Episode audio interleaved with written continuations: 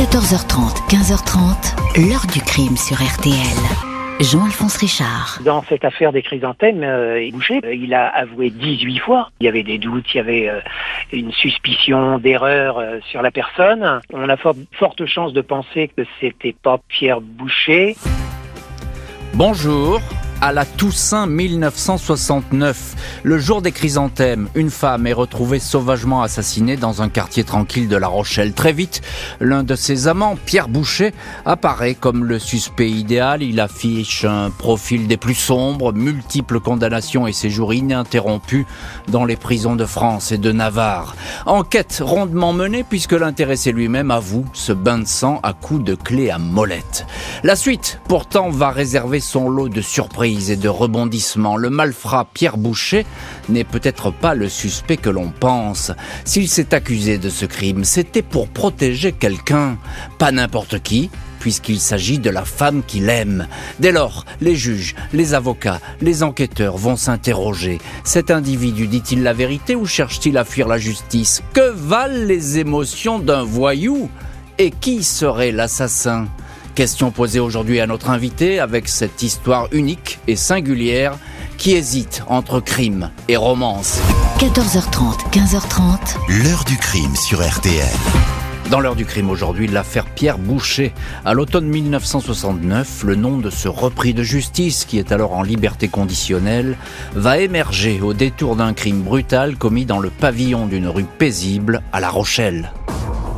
Jeudi 6 novembre 1969 au matin, Yannick Aubray, gardien de la paix, pousse la porte du commissariat de La Rochelle. Il ne vient pas prendre son service, il est là parce qu'il vient dénoncer un crime, un meurtre commis au numéro 3 bis de la rue des Chrysanthèmes, dans le quartier Saint-Éloi, réputé pour sa tranquillité, où la plupart des rues portent des noms de fleurs. Le gardien de la paix donne tout de suite le nom de la victime, Joséphine Gardil, c'est sa logeuse. Elle lui loue une chambre dans son pavillon, il ne l'avait pas vue depuis trois jours, il commençait à s'inquiéter. Le commissaire Léridon et l'officier Bruno sont rapidement sur place. La victime gît à l'entrée de son garage, vêtue d'un manteau vert dont un pan est relevé à la hauteur des hanches. Elle porte encore son foulard autour de la tête, le tissu est maculé de sang. Ses lunettes, également tachées de sang, ont glissé le long du visage. Ses souliers sont posés près de ses pieds. L'assassin a utilisé une lourde clé à molette laissée sur place pour frapper. L'autopsie dénombre six plaies profondes sur le crâne, brisées en plusieurs fragments. Le crime n'est pas d'ordre sexuel, il ne s'agit pas non plus d'un cambriolage qui aurait mal tourné. Rien ne semble avoir été volé. Le meurtre de Joséphine Gardil remonte certainement à la nuit du dimanche 2 novembre. Le lendemain et les jours suivants, elle n'a effectivement pas ouvert le bar qu'elle tient, la cabane située rue des Cloutiers. Le commissaire Léridon est convaincu que l'assassin connaissait la victime, sûrement un des clients de la cabane. Un bar mal famé selon les autorités, une clientèle de jeunes voyous, de clochards, de repris de justice. Joséphine Gardil, veuve de 57 ans, était une femme accueillante, bienveillante, elle avait, dit-on, des mœurs légères et comptait quelques amants parmi ses habitués.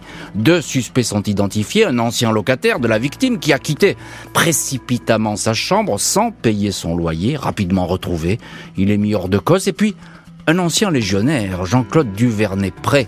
Il l'a menacé, il lui demandait sans cesse de l'argent. Personne ne sait où il est passé. Parmi les clients de la cabane, le dénommé Tabet Farouk est le premier à s'être inquiété de l'absence de Madame Gardil. Il la connaissait très bien. Il discutait encore avec elle le dimanche de la Toussaint, le 2 novembre. Elle lui faisait des confidences. Elle lui avait parlé de son dernier amant, Pierrot. Pierre Boucher, de son vrai nom. Si un jour il m'arrive quelque chose, c'est Pierrot aurait-elle prévenu La police enquête sur ce Pierre Boucher. Il possède un casier judiciaire pour le moins fourni. Il a 37 ans, comptabilise déjà 13 condamnations pour des vols, 13 années au total passées derrière les barreaux. Il est sorti du pénitencier de Saint-Martin-de-Ré il y a moins d'un an, à la Noël 68.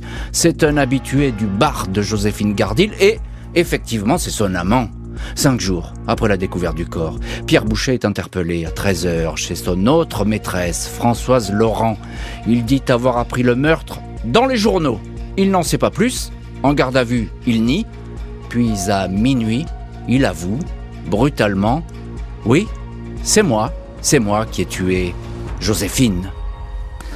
Le dernier amant en date de Joséphine Gardil, Pierre Boucher, a avoué. Il va confirmer ses premières déclarations et faire figure de parfait coupable. Pierre Boucher, petit bonhomme gris au visage émacié, connu de la justice depuis l'adolescence pour des vols, n'a tenu qu'une dizaine d'heures avant d'avouer le meurtre de Joséphine Gardil.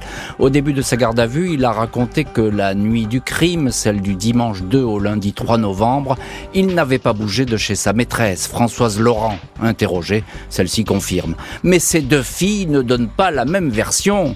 Elle raconte que Pierre Boucher n'est rentré à la maison qu'aux alentours de 4h30 le matin. Françoise Laurent est alors placée en garde à vue. Elle dit s'être trompée, admet que son amant a passé la nuit dehors. Où ça? Elle l'ignore. En apprenant que Françoise est dans les locaux du commissariat, Pierre Boucher passe aux aveux. Aurait-il compris que son alibi ne tenait plus? Devant le juge Faucillon, chargé du dossier, le suspect réitère ses aveux. Il explique que le soir du crime, Joséphine Gardy lui a fait une scène de jalousie. Elle ne voulait plus qu'il fréquente Françoise Laurent. Elle voyait en elle une rivale. J'espère que tu ne vois plus l'autre putain, lui a-t-elle dit avant de le menacer de faire un faux témoignage pour le renvoyer en prison. J'ai perdu la tête, je me suis emparé d'une clé anglaise dont je connaissais l'emplacement, j'ai frappé Madame Gardil, elle s'est écroulée, indique le suspect. Pendant les mois qui suivent, Pierre Boucher maintient sa version. 19 fois, il réitère ses aveux. Au cours d'une reconstitution, il refait tous les gestes qui ont conduit à la mort de Joséphine. Dans une lettre adressée au procureur général de Poitiers, Boucher persiste et signe. Seule une colère aveugle provoquée par les menaces de la victime m'a brusquement déchaîné. J'ai frappé sans plus me rendre compte. À six mois de cet affreux cauchemar, il m'arrive de me demander si cela est arrivé et comment. Nul besoin que l'enquête aille plus loin, l'affaire est bouclée. Juin 70, maître Jacques Isorni, l'un des plus célèbres avocats français, ancien député de Paris, les idées fermement ancrées à droite, antigaulliste, partisan de l'Algérie française, ce ténor qui a défendu le maréchal Pétain, accepte de prendre la défense de Pierre Boucher. Boucher ne fait pas de politique et ignore qui est cet Isorni, c'est une de ses tantes, intriguée par ce neveu qui veut absolument être coupable, qui a contacté Isorni, qu'elle connaît bien. Ce dernier se rend à la prison de Sainte pour préparer le procès qui s'annonce. Pierre Boucher lui parle aussitôt de la seule chose qui compte, préserver de toute cette histoire la femme de sa vie, Françoise Laurent. Il raconte qu'elle a eu une violente altercation avec Joséphine le jour du crime. Les deux maîtresses se détestaient. Il craint que Françoise soit la meurtrière. Lui n'y est pour rien.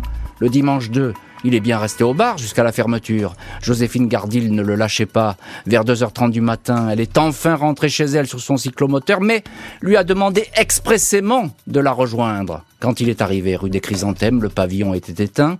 Dans le garage, il est tombé sur le corps de Joséphine, allongé derrière la porte. Elle venait tout juste d'être tuée. Il a cru que Françoise l'avait attendue pour se venger. Il a avoué pour qu'elle n'ait pas de problème. Jacques Isorni croit à l'innocence de son modeste client, mais il sait que pour le sortir de ce mauvais pas, il va falloir avancer d'autres arguments. Juillet 1970, Pierre Boucher est devant la cour d'assises de la Charente-Maritime à Sainte. La salle est bondée. L'accusé crée la surprise en bredouillant qu'il est non coupable. Boucher affirme qu'il n'a pas tué ce soir-là Madame Gardil, rue des Chrysanthèmes. Il a raconté des bobards pour protéger la femme avec qui il veut se marier, Françoise Laurent. Il craignait qu'elle soit l'assassin. Depuis, elle a été mise hors de cause. Mais si Boucher n'est pas l'assassin, qui a donc tué Joséphine Gardil? L'avocat de l'accusé, Maître Isorni, désigne l'ancien légionnaire Jean-Claude Duvernay-Pré, un homme qui, par le passé, avait frappé la patronne de bar, l'a menacé et lui extorqué de l'argent. À la barre, la fille de la victime confirme.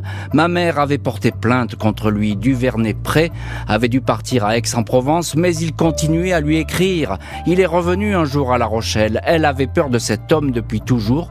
Elle craignait d'être attaquée, raconte la fille, qui ajoute que si le chien n'a pas aboyé, c'est qu'il connaissait l'ex-légionnaire, c'est lui qui l'avait offert à ma mère, dit-elle. Personne ne sait où se trouve le nouveau suspect Jean-Claude Duvernay prêt. Un supplément d'enquête est ordonné. Le procès est suspendu. Un an plus tard, juin 71, le procès redémarre, mais nouvel arrêt. Il va falloir attendre encore quelques semaines pour localiser l'ex-légionnaire. Il est repéré à Aix-en-Provence. Il est convoqué pour être confronté à des témoins. Mais il produit finalement un certificat médical selon lequel il est interné en psychiatrie suite à des abus de, boissons il ne peut pas témoigner. Pour la troisième fois, le procès du suspect numéro 1 va reprendre. Maître Isorni est confiant, il a réussi à brouiller les pistes. 24 septembre 1971, Pierre Boucher retrouve la cour d'assises de Sainte. L'opinion ne le regarde plus comme un assassin et le vent lui est favorable. Je ne dis que la vérité, je suis innocent, clame l'accusé. Tout le monde croit à l'acquittement, sauf les jurés. Boucher est condamné à 8 ans de prison. Trois jours après la fin du procès, on retrouve le détenu pendu en train de suffoquer dans sa cellule. Il a laissé une lettre à Françoise. J'ai au moins fait une bonne action dans ma vie, celle d'être capable de prendre sur moi une telle responsabilité par amour de toi, écrit-il, ajoutant Adieu, pardon, j'étais innocent, je t'aime. Pierre Boucher est sauvé in extremis de la mort par les surveillants puis par les médecins. Soigné, il retourne en prison.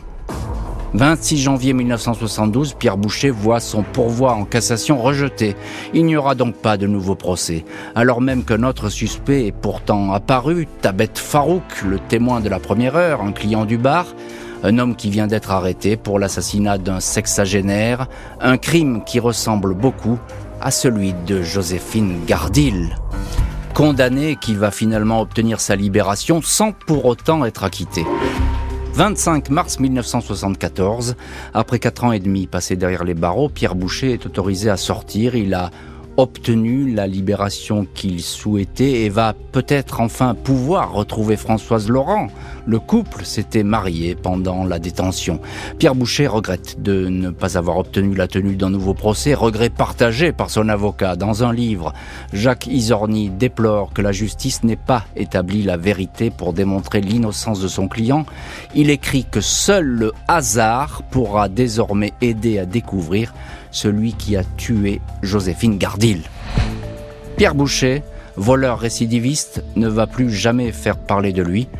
Coupable, malgré lui, disait-il, du meurtre de la rue des Chrysanthèmes.